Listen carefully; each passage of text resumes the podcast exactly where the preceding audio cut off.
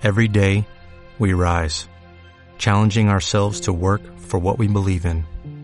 At U.S. Border Patrol, protecting our borders is more than a job, it's a calling. Agents answer the call, working together to keep our country and communities safe. If you are ready for a new mission, join U.S. Border Patrol and go beyond. Learn more at cbp.gov/careers.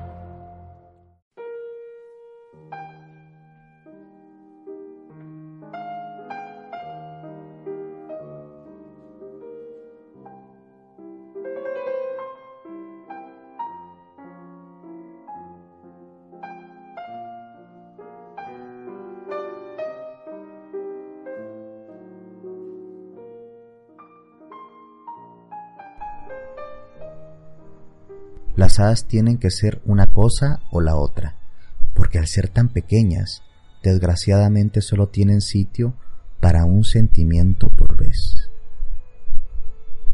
Y con esta frase les doy la bienvenida a Saber Sanar. Mi nombre es Cristian Ortiz y precisamente esta frase se desprende de la obra de Peter Pan, porque hoy vamos a tratar el tema del síndrome de Peter Pan. Este síndrome fue acuñado por ahí de los ochentas, mm, en 1983, sí, y hasta la fecha lo hemos utilizado. Eh, Dan Keeley fue el autor, sí, de este, vamos a decir, síndrome o esta clasificación que permite reconocer generalmente a hombres con una incapacidad, sí, de madurar y que se quedan de una u otra forma atrapados en la niñez. Eh, vamos a entender que son todos los adultos, mm, repito, principalmente varones, que se siguen eh, comportando como niños o adolescentes y que son incapaces de tomar responsabilidades de su vida adulta, de sus actos y de entender las consecuencias de los mismos. Podríamos entender que en este síndrome eh, la relatividad de la edad se vuelve evidente porque aunque los veamos de 30, 40 o más años, siguen siendo hombres atrapados en una discursiva infantil. Algunas personas eh, lo han alcanzado a ligar con un narcisismo eh, muy eh, agudo, en donde hay una incapacidad real para conectarse de igual a igual, es decir, siempre ellos están en el centro, pareciéndose a precisamente el narcisismo infantil. Vamos a decir que estos hombres los vamos a encontrar eh, pues del día a día en la vida, puede ser nuestro jefe, puede ser un compañero de trabajo, puede ser la pareja. Y la etiología los orígenes, eh, pues son multifactoriales. Al decir esto, pues tiene que ver mucho con la crianza, tiene que ver mucho con cómo establecieron sí, las interpretaciones o los mapeos del mundo. Eh, hay consecuencias de este síndrome porque podríamos recordar al personaje eh, de Peter Pan y de la Tierra de Nunca Jamás. Y la verdad es que podemos, no sé, tener una sonrisa y un buen rollo con esto, pero nos, em, nos atrapa, mm, vamos a decir que metafóricamente, esta tierra del nunca jamás eh, es un espacio psicológico en donde no queremos crecer. Eh, vamos a encontrar que las consecuencias del no crecimiento es la poca adaptación a una vida adulta, sentir incluso ansiedad, tristeza, o incluso cuadros depresivos por esta pobre adaptación a la vida adulta. La autoestima evidentemente también queda afectada. Entonces en esta tierra del nunca jamás como espacio psicológico, vamos a buscar estar con otros niños perdidos, al igual tal vez que el mismo Peter Pan, que no puede envejecer, que es un eh, puero eternus o un eh, puero eterno un adolescente eterno o prepuber en algunas este, versiones. Entonces, pues sí, este espacio psíquico de nunca jamás vamos a buscar eh, llenarlo mm, con congéneres o iguales o parecidos a nosotros, en donde se rompe, por así decirlo, la conexión eh, lúcida con, con una realidad adulta. Y mira que en estos tiempos es fácil hacerlo. Encontramos a adultos perfectamente eh, sanos a nivel neurológico que prefieren, en lugar de confrontar una vida adulta y lo que conlleva ser adulto, eh, evadirse en esparcimientos un tanto infantiles o pueriles, ya sea haciéndose adictos a los videojuegos, algunos clubs sociales, o también se pueden hacer adictos a algunas series el chiste es evadirse, evadir responsabilidades, bloquear eh, en muchos sentidos el yo adulto y accionar a través de un yo infantil. No sé si tú conoces por ahí alguna persona o tú mismo te puedes identificar con algunas de estas características. Pero también em, en estas características que son evidentemente infantiloides, encontramos otras formas de ser eh, Peter Pan que no se notan tanto. Por ejemplo, el Don Juan, ¿sí? que tiene una gran capacidad de seducción, pero que no eh, conectan profundamente con la otra parte y están simplemente buscando emociones sin ningún tipo de responsabilidad sobre sí mismo y sobre los otros. Mm. Por ejemplo, mm, me gustaría compartirte eh, algunas señales de, este síndrome de Peter Pan y que puedas ir eh, revisando qué tan lejano o qué tan cercano puedes estar a él. Vamos pues con las señales del síndrome de Peter Pan. Eh, la primera es, aunque los adultos han llegado a los 30 o incluso un poco más, eh, se pueden seguir comportando como niños pequeños. En este sentido pueden ser desde rabietas hasta una incapacidad de manejo de frustración, es decir, la tolerancia a la misma, y vamos a decir un, egocentrismo o narcisismo totalmente eh, inadecuados para su edad. También hay una gran necesidad de atención por parte del entorno y de quien los está rodeando. Son estas personas tan acting out o tan eh, eh, a veces como extrovertidos que están solicitando continuamente que se les apruebe sus logros, sus formas de comportarse o de ser. Eh, otra señal podría ser eh, su actitud se centra más bien en recibir, pedir y criticar, y no se molestan tanto por hacer por los demás. Podríamos nosotros interpretarlo como una persona muy egoísta. Eh, el egoísmo es una función mm, totalmente natural en algunas etapas infantiles para la clarificación del yo y posteriormente se vuelven un poco más intersociales ¿sí? los niños y van desarrollando mm, pues precisamente la, la madurez. En un, una persona Peter Pan eh, pues no, no se ha desarrollado esto. Por lo tanto, otra de las características es que vive centrado en sí mismo y todo tiene que ver con sus problemas y todo tiene que ver con lo que le pasa a él mismo. ¿Alguien conoce algo así? sienten una insatisfacción constante con lo que tienen.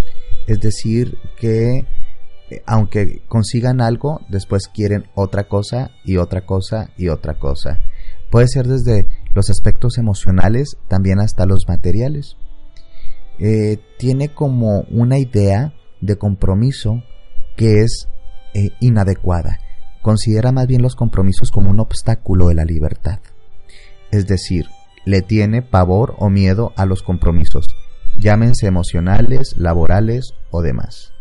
No se responsabiliza de sus actos, sino que pretende que los otros lo hagan por él y de hecho después puede llegar incluso a culpar a los demás de que las cosas no salgan bien, es decir, no se hace responsable. Se esconde también detrás de excusas que pueden ser infantiles o más bien intelectualizadas mm, en lugar de aceptar pues que se ha equivocado. Es decir, en un adulto, la convicción sobre sí mismo y también sobre sus aciertos y errores, pues muestran su madurez. Es decir, un adulto asume con responsabilidad que a veces se equivoca. En un Peter Pan no vamos a encontrar eso. Se siente evidentemente mucho más atraído por la juventud, los temas de juventud y mm, eh, idealiza eh, continuamente el ser joven y el conservar esta juventud. Podemos encontrar también aquí a hombres que sin un esquema sí maduro y sin una conciencia acerca de lo que está pasando, eh, buscan continuamente relacionarse con personas mucho más jóvenes que, ellos, en cualquier forma de relación. Eh, el miedo, sí, el miedo a la soledad también es un punto importante. Al tener tanta necesidad de aprobación, aceptación del entorno, el Peter Pan tiene miedo a la soledad y se vuelca su atención a evitarla. Entonces se mantiene ocupado, ¿sí? Tapando la soledad, mm, vamos a decir, que de formas tanto simbólicas como de formas fácticas. Eh, ahora, cuando digo soledad, no únicamente me refiero al espacio físico de compartir con el otro.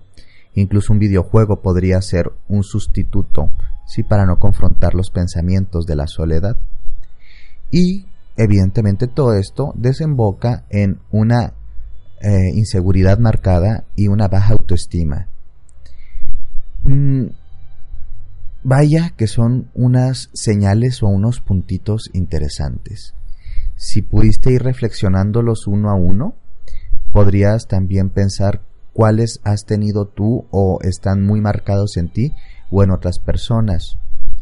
Eh, para un Peter Pan el trabajo a realizar es muy adaptativo, es decir, tiene que buscar cómo integrarse y adaptarse tanto a su edad cronológica, pasando por así decirlo y asumiendo estos ritos de paso culturales para transformarse a un adulto, no únicamente por cronología, un adulto también por convicción y elección, porque aguas aquí, cuidadito aquí, madurar no es lo mismo que envejecer.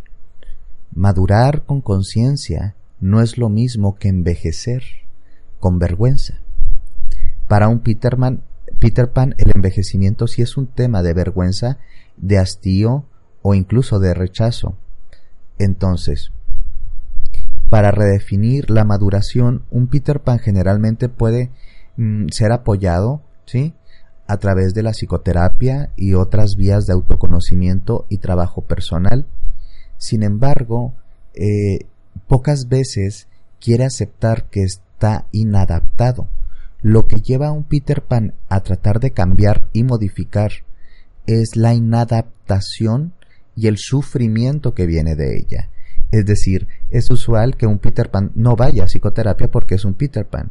Vaya porque está desesperado, está ansioso, está triste, está deprimido, porque no está logrando o no está concretando muchas esferas de su vida eh, precisamente por su inestabilidad.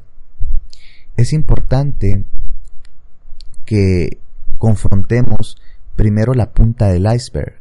La punta del iceberg en, en psicoterapia podría ser estos síntomas o esto que me incomoda y lo que me motiva a buscar ayuda. Pero, ¿sí? Detrás de ella hay una serie de Mm, situaciones o el cuerpo completo del iceberg que no se ve que está en, en el mundo de abajo, en el agua. Y si bien llegan por el tema de estar deprimidos o enojados o frustrados, ir confrontando, sí, de forma paulatina, la falta de responsabilidad, el narcisismo exagerado, la egolatría, la falta de tolerancia a la frustración, eh, la incapacidad de comprometerse con los otros y con él mismo, ¿sí? las excusas que lo han autojustificado y justificado ante los demás, ese es el trabajo. Entonces, hay que entender que para cada Peter Pan también se ha desarrollado, por así decirlo, un eh, mm, patrón neurótico complementario. Y es que aquí sí tenemos que hablar de que la neurosis en muchos sentidos es complementaria, es decir, hemos aprendido a buscar en el otro, ¿sí? Cómo reforzar nuestra neurosis y nosotros cómo reforzar, ¿sí? La neurosis de esa otra persona. Esta neurosis complementaria, en el caso del síndrome de Peter Pan, es el síndrome de Wendy, que también existe. Y hay que entender que generalmente una Wendy busca a su Peter Pan y a la vez él también busca a Wendy.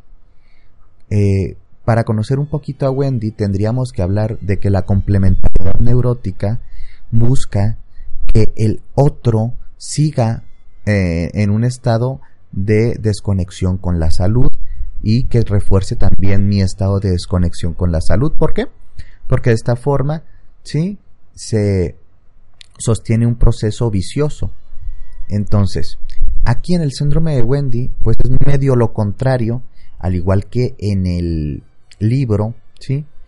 Aquí encontramos que las Wendys tienen, y aquí sí enfatizo que por condiciones de género, al igual que Peter Pan, ¿sí?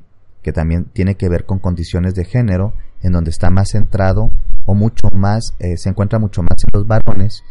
Wendy también se va a encontrar mucho más en las mujeres y en esto que describimos como femenino, porque en el síndrome de Wendy hay una necesidad continua por satisfacer a los demás. Pueden ser desde su pareja, sus hijos, amigos y demás. En el síndrome de Wendy, ¿sí? Vemos a estas mamás, ¿sí? Generalmente también pueden ser a veces padres, que les hacen los deberes o las tareas a sus hijos y que les facilitan la vida al marido y que también tienen eh, esta tendencia a ayudar continuamente a sus amigas. Es decir, hay un tema de renuncia personal eh, para apoyar el proceso de los otros y que de una forma vamos a decir cultural ¿sí? y reforzada pues eh, es como algo bueno dicen miren qué buena mujer es miren qué paciente miren qué agradable miren qué buena esposa miren qué buena madre pero al igual que en este iceberg, lo que podemos ver como algo lindo conlleva algo desastroso abajo. Y eso desastroso es el tema del abandono personal. Wendy en el libro también tiene que renunciar a sus espacios conocidos, a su, vamos a decir, entorno conocido que era su casa y el mundo real, para irse a un mundo imaginario, a un espacio psicológico de nunca jamás, en donde ella también se estanca en su crecimiento, porque allí no envejece, ¿sí? Junto con Peter Pan. Ah, cuando digo envejecer, me refiero más bien al término de madurar o crecer, ¿sí? Entonces, las características, y aquí viene lo interesante, quiero que las cheques bien, son muy complementarias, ¿sí? Para que funcione una mitad de la naranja con otra mitad de la naranja como culturalmente se nos refuerza en películas, en medios, en libros. El primer punto que vemos de Wendy es que se siente imprescindible para los demás. ¿Qué van a hacer ellos sin mí? ¿Qué van a hacer o qué va a hacer él sin mí? Entienden el amor también como un tema de sacrificio y resignación, algo así como es la cruz que te toca cargar. Sienten la necesidad de cuidar y de proteger, ¿sí? Asumiendo una figura o un imago materna, ¿sí? Y terminan por asumir un papel de padre o madre de su pareja, los cuidadores. Recuérdese, ¿sí? El dibujo animado o el libro, en donde continuamente Wendy era la mamá de todos los niños perdidos de nunca jamás. Evitan a toda costa que las personas a su alrededor se enfaden o se disgusten, porque ellas son muy pacificadoras, entre comillas. Fíjese nada más cuánta tensión, ¿sí? Por el tema de querer incluso controlar eso. Intentan hacer feliz a los demás constantemente y sufren por el sufrimiento de los demás. Ellos, ellas o ellos buscan agradar siempre a quienes las rodean. Mm, fíjate nada más. También hay una necesidad, al igual que Peter Pan, de aceptación porque está en un estado todavía, ¿sí? Eh, muy infantiloide, pero que se disfraza o se enmascara con un tema de falsa madurez. Insiste en hacer cosas y asumir responsabilidades que no le tocan, que son de otra persona, pero ellas lo pueden hacer mejor. Piden continuamente perdón por todo aquello que no han hecho o lo han sabido hacer de una forma según ellas no inadecuada. Es como estar disculpándose continuamente. Y se deprimen por falta de atención y depende de esta aceptación social ¿sí? y emocional de los demás. En el fondo, Wendy ¿sí?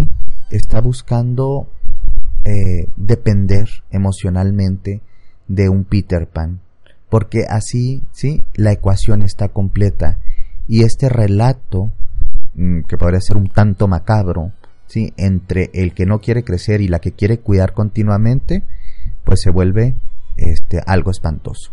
Encontramos desde matrimonios en donde hay un hombre niño y una esposa madre.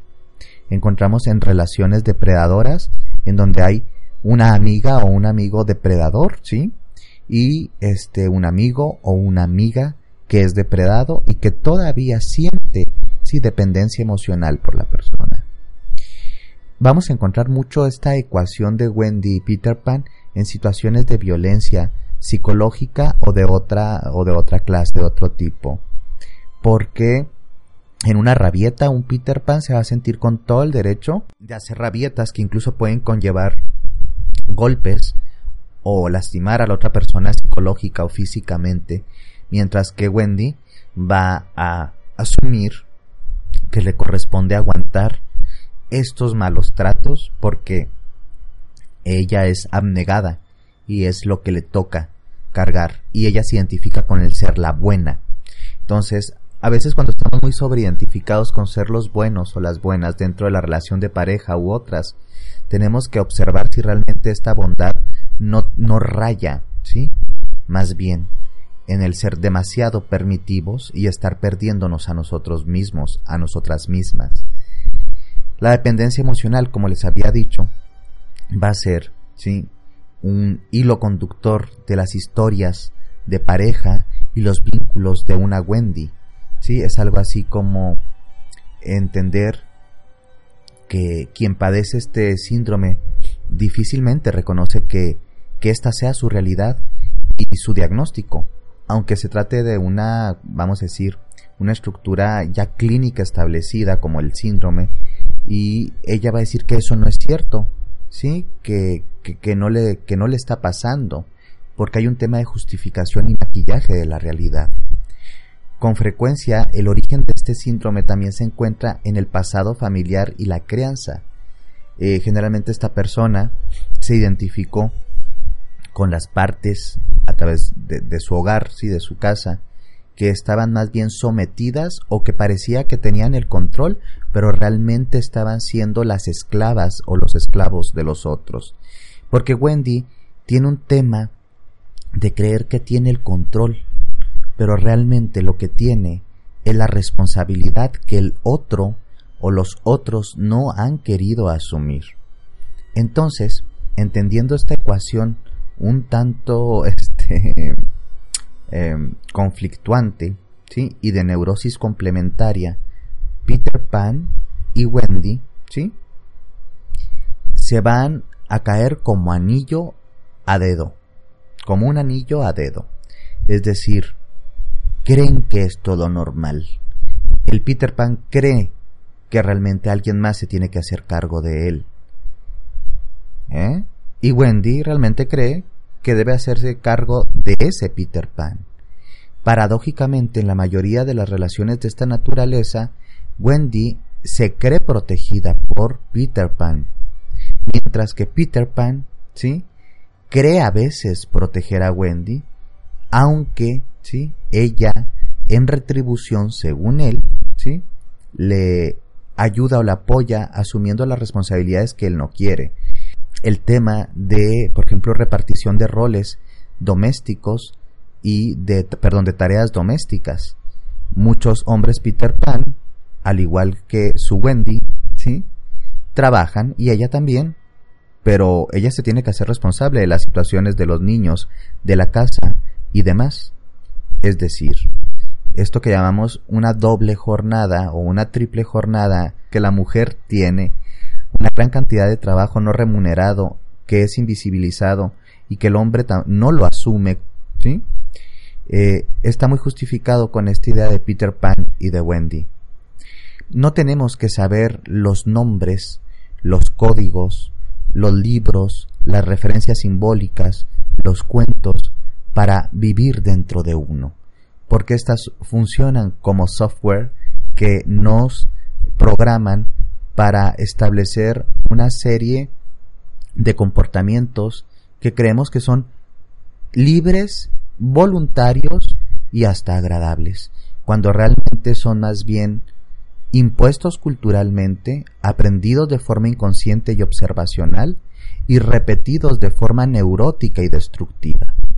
Entonces, para poder trascender a Wendy y a Peter Pan, el primero, Peter Pan, tendría sí que eh, integrar su Wendy interior, ¿sí?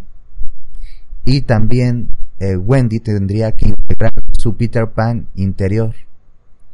En un tema más analítico sería la integración del animus y del ánima, del yin, del yang, de lo masculino y de lo femenino, es decir, de la polaridad, porque se necesita equilibrio. Este es un tema muy interesante y aquí lo he abordado de una forma más menos escueta, pero sería importante como reflexión final darnos cuenta si estamos habitando cerca de algún Wendy o Peter Pan o si nosotros mismos, mismas, estamos cayendo en patrones preestablecidos cultural, ¿sí? y simbólicamente, que en lugar de aportarnos un tanto de bienestar, nos están restando el mismo y nos llevan a repetir la neurosis e incluso buscar con quién complementar esta neurosis. Esto ha sido todo eh, por esta emisión de Saber Sanar. Mi nombre es Cristian Ortiz y les recuerdo que pueden contactarme a través de www.ladiosaluna.blogspot.com o a través de mi Facebook eh, que es Cristian Ortiz Psicoterapia y Sanación.